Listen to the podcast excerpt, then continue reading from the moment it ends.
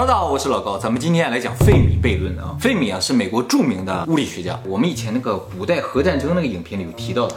哦，他参与着人类第一颗原子弹的设计。他有一天在吃饭的时候啊，就跟他同事啊讨论到外星人这个话题了。他就问出一个问题，他说：“你说这外星人都在哪儿呢？” 对啊，我想这个问题大家也有想过是吧？而且我想我们观众的话还会想很多其他的问题，比如说宇宙之外是什么呀？宇宙大爆炸之前是什么呀？时间为什么会朝一个方向流淌啊？量子为什么会纠缠呢？平行宇宙在哪儿？我们频道的观众档次很高，是，他们当时就想，如果想知道外星人在哪，首先就要证明外星人是存在的。那么按照宇宙大爆炸模型，宇宙诞生于一百三十八亿年前。就我们现在可以观测的宇宙范围内啊，就至少有七乘十的二十二次方个恒星。我刚才说了，是在我们可以观测的宇宙范围之内。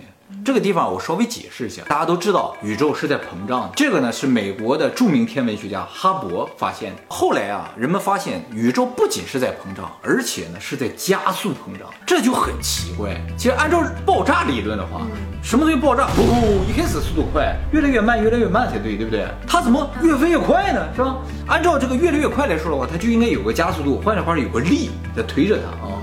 这就和我们现在的模型就相反。我们这个万有引力模型啊，就是内部应该有力拉着它，它不应该加速往外飞。那只有一种可能，就是宇宙之外有一个力把它往外拉。那也就是说，宇宙之外肯定有点什么。就因为观测到宇宙的加速扩张，美国的两个天文学家和澳大利亚的一个天文学家，三个人获得了2011年的诺贝尔物理学奖。而且他们发现个什么情况呢？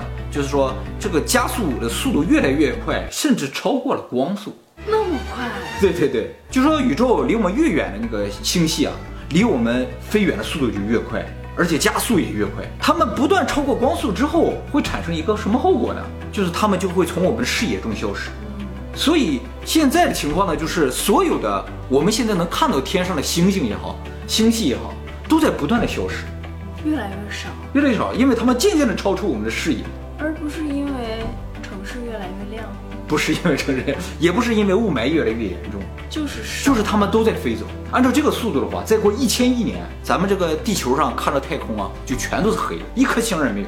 所以从地球上看，地球就好像宇宙的中心一样，嗯，所有的星团，所有的这个星云都在远离我们而去，这就好奇怪。但是为什么知道我们不是宇宙的核心呢？是因为啊，这个这个就不讲了啊，这个很复杂。为什么不讲？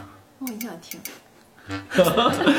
因为太复杂。好了，我们稍微说的有点远了啊，我们再回来，就是说这个宇宙非常的大，是吧？我们观测的范围都有这么多恒星了，那么我们银河系里至少有两千五百亿颗恒星。这么多恒星的情况之下，按理来说，即使生命的诞生的几率非常低，也应该产生大量的生命和大量的文明。至少我们银河系里就应该有十万个以上的文明的存在。这是按照他们的推测的啊。他们怎么推的呀？他们是按照一些比率来推的。他比如说，银河系两千五百亿颗恒星，他们认为大概有十亿颗周围能产生类似于地球的环境，而产生地球环境不一定有生命啊。这个几率呢又低于万分之一，这样的话呢，十万颗总该有吧。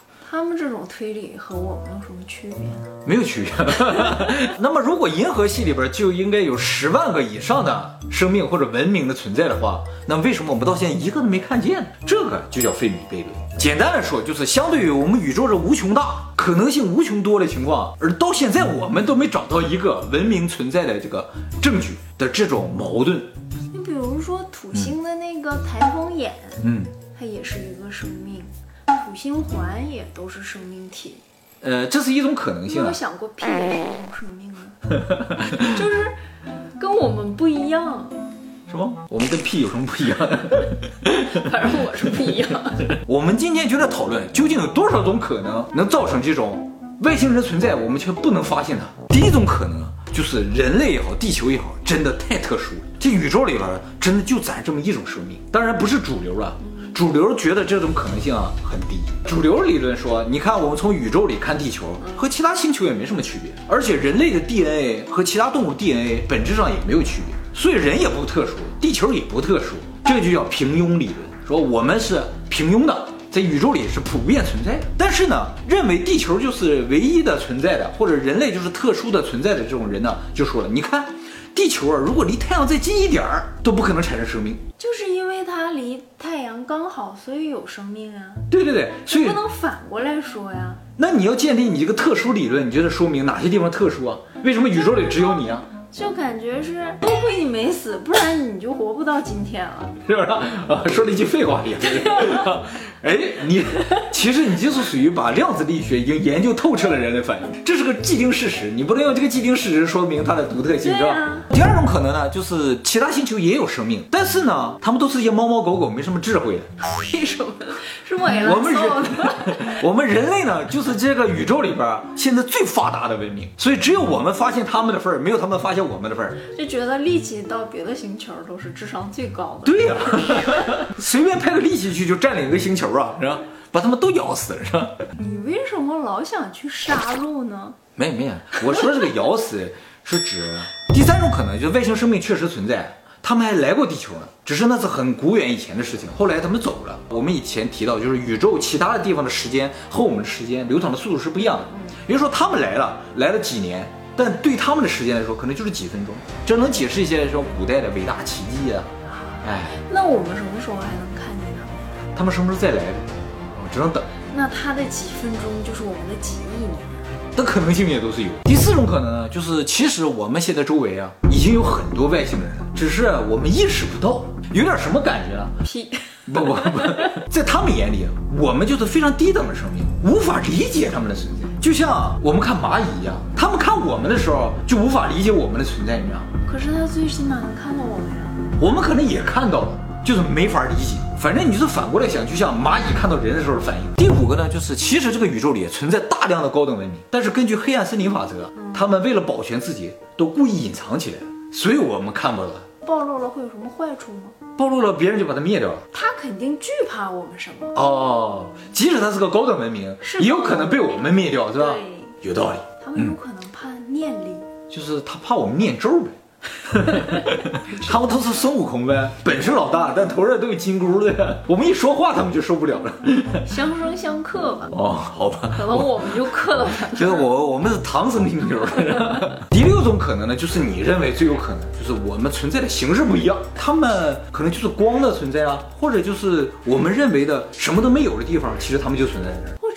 我们都在这一个星球上，只是互相看不见。偶然他可能错乱了，时空错乱，他就看到的一点，靠那一点。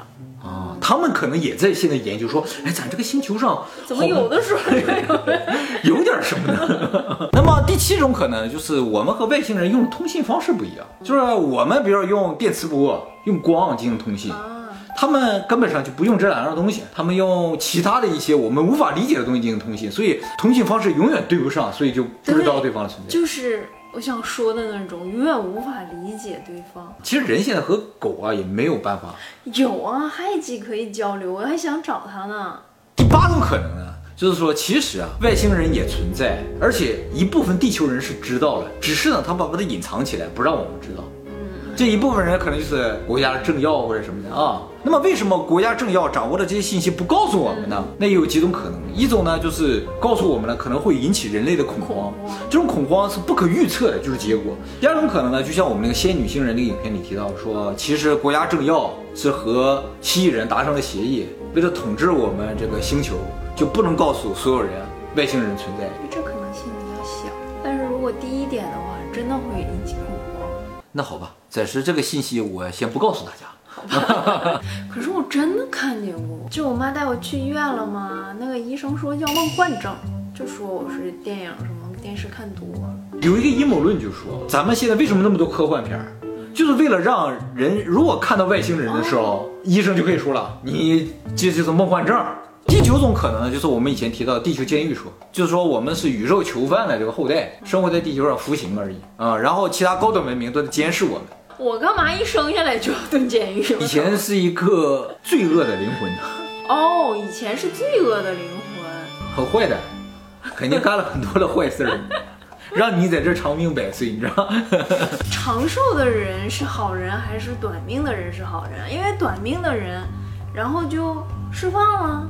那难道我们长寿的人是坏的？没错，我上一辈子相当坏了，知道吗？所以像猫猫狗狗，它们应该都是好人吧？都是好人。第十种可能呢，就是外星人啊存在，也知道我们的存在，但是呢，由于宇宙条约的规定啊，他们不能互相干涉，也不能来干涉我。这和我们刚才说那个黑暗丛林法则是类似的，但是呢，不是由于黑暗丛林法则，而是由于一个宇宙条约的存在。可是有那么遵守条约吗？就偶尔不遵守的几个就来了嘛，就像那个灰人呐或者什么的。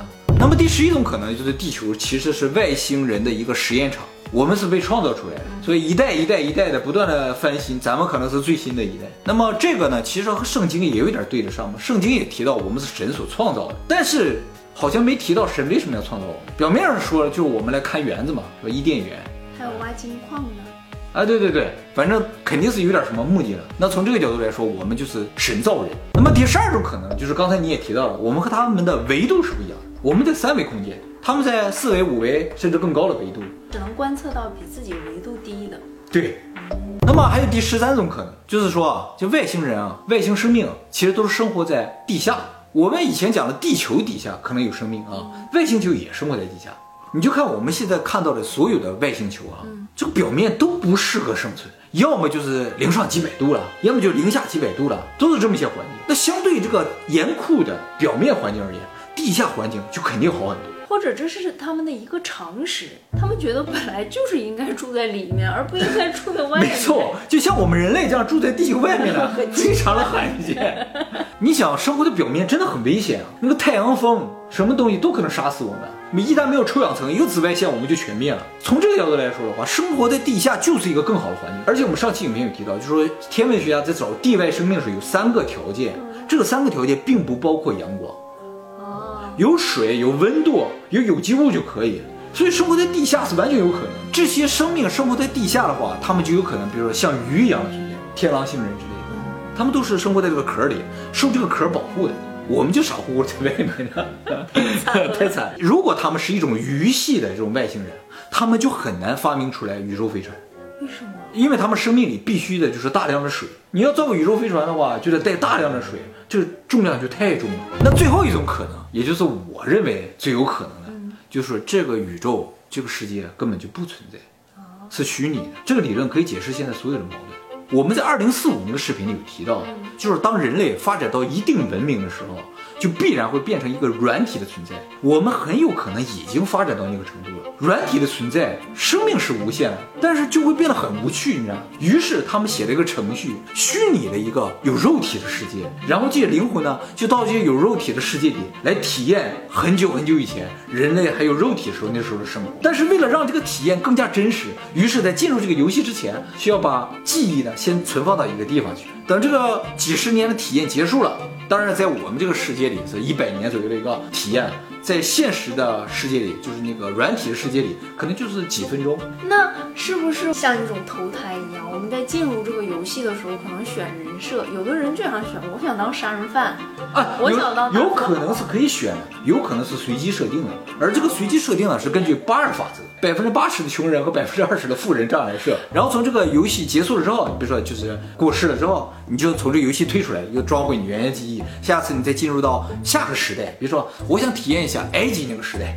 所以有的人会有前世的记忆，他就是没有删除上次游戏。火星男孩就是这种情况，他就是原先体验的是火星上的生活，体验完了回来说下次体验一下地球吧，一到地球结果又忘删了，于是他就有以前的记忆。我小的时候就跟我妈说呀，我说我死了，我的记忆，我灵魂去哪儿？我妈说死了人就没有了，我就觉得很奇怪。